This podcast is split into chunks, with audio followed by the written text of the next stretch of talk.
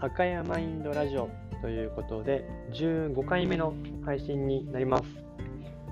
香川県でスポーツトレーナーとして活動をしております赤山亮介と申します。2021年15回目の配信本日は心がバテない食薬習慣ということで、えー、書籍の紹介とともにですね今この時期に、えー、気をつけておくえー、心のための栄養についてご紹介したいと思います。この書籍は、えー、中医の美容師、漢方のカウンセラーの大久保愛という方がですね、書かれたもので、2019年ですね、2019年に、えー、初めて出た書籍で、去年、おととしとですね、参考にさせていただいて、えーなかなかですね、あの、すんなり受け入れられたり、すぐ取り組めることもですね、ご紹介しているので、えー、3年目ぐらいになるのかな、なんですけども、今年もですね、参考にしていけたらなというふうに思っております。えー、1月はですね、太陽の光による恩恵が少なくなることで足りなくなってしまうので、えー、しっかりとですね、光を浴びていくことがいいというふうに、えー、書いております。光が作り出してくれる光のあ心のですね必須栄養としてビタミン D とセロトニンなんかもあります。でこの時期は腎、腎臓が弱るため、えー、その特徴として自然と恐怖を感じやすくなったり驚きやすくなったりする時期とされているそうです。ちなみに、えー、いわゆる、えー、5行とかですね、あの、東医学でいう腎っていうのは、えー、体の中で言うと、腎臓と副腎も合わせた部分のことを指します。副腎っていうのは、腎臓のすぐ上にある臓器でですね、えー、副腎皮質ホルモンとかですね、聞いたことある方いるかもしれないんですけれども、様々なホルモンを分泌する、えー、機能があり、え非常に大事な、え器官の一つにもなっています。で私は、えー、この、まあ、食薬習慣を見ていたからではないんですけれども、1月からですね、ジョギングをする習慣をつけて、昨年の1月に比べると、え、朝ですね、太陽の光を浴びている時間っていうのは明らかに多いかなというふうに感じています。で、えー、太陽の光が影響するホルモンとして代表的なものが、腸で作られるセロトニンと副腎から分泌されるコルチゾールと言われるものです。コルチゾールは朝起きた時に多く分泌されることで、えー、覚醒し、目覚めの良い朝を迎えると。そのために暗い部屋よりも明るい部屋の方が目覚めが良くなったりすると。また、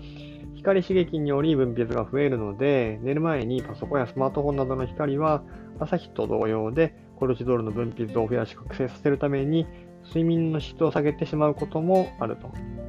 当たり前なんですけども、朝は明るく夜は暗いという、えー、環境をですね、整えることも体調を良くすることにつながってきます。このようにですね、太陽の光は睡眠に関わるホルモン分泌にも大きな影響を及ぼすために、えー、日照時間がですね、どうしても短くなるこの時期、しかも寒くてですね、なかなかあのベッド、布団から起きれなかったりもするので、こういった時に、えー、朝ですね、しっかりと太陽の光を浴びることができれば、えー、こういった不調を解決することができると。また、えー、この時期にですね、えー、暴飲暴食、変色、どうしても年末年始であの多くなってくるとは思うんですけれども、そういった時期だからこそ、えー、腸やですね、内臓を大事にしてあげることが大事になってきます。で、えー、書籍の中で紹介されているのが、だるくてゴロゴロ寝る日があっても起きる時間だけは固定すると。この起きる時間を固定する方が睡眠のリズムを崩しにくいというふうにあの書いております。また、えー、食事ですね。食事に関しては、えー、生姜や塩昆布などを、えー、取ることをですね、推奨しております。で、えー、日光浴はですね、1日どれぐらいの、えー、時間がベストかというところなんですけれども、WHO の、えー、調べだと、顔と両手両腕に1週間に2、3回、夏は5分から10分。また、観光省、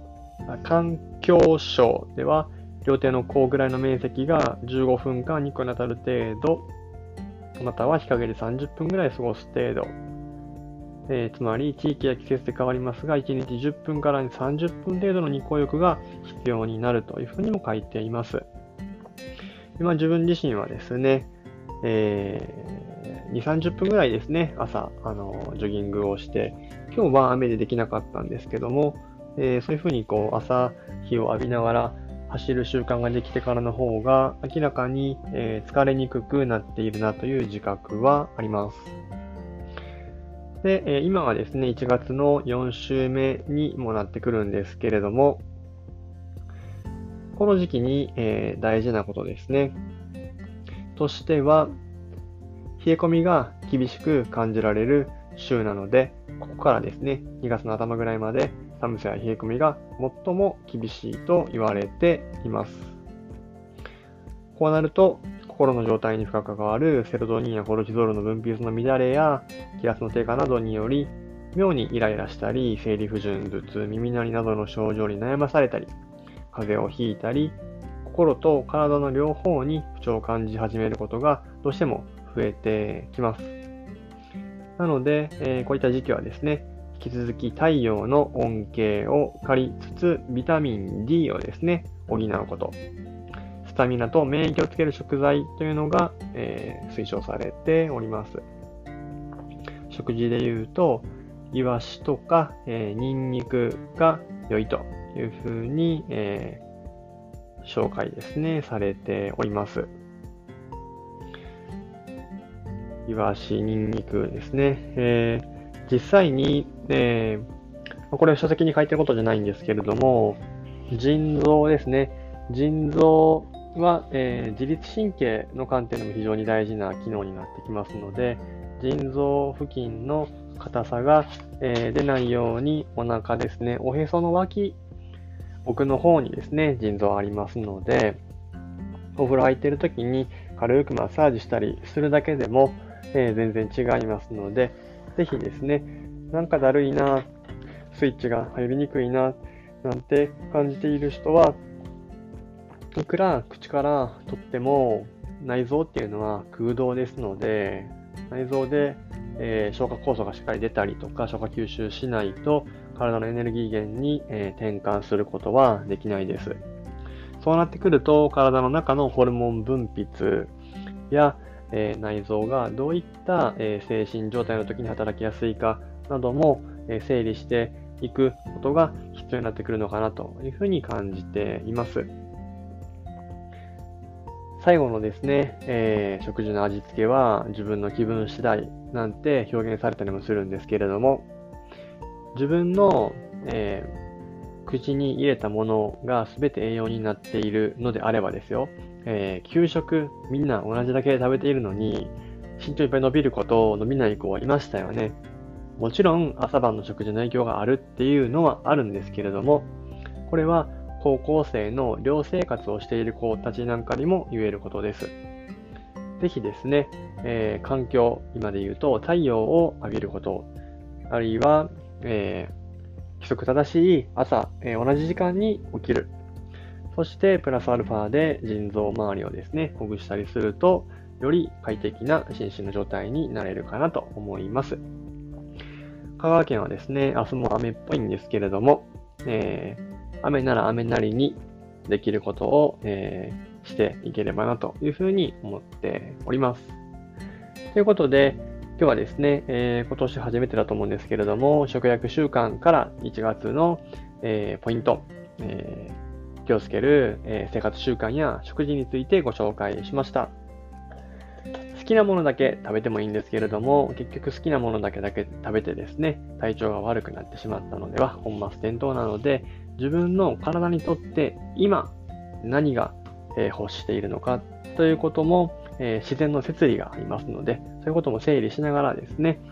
えー、取捨択一していければいいかなと思います。このような形で赤いマインドラジオでは、ポーツトレーナーとして必要な情報知識だけではなく、私自身が心身の状態をより良くするために気をつけていること、実践していること、失敗事例などをご紹介していこうと思います。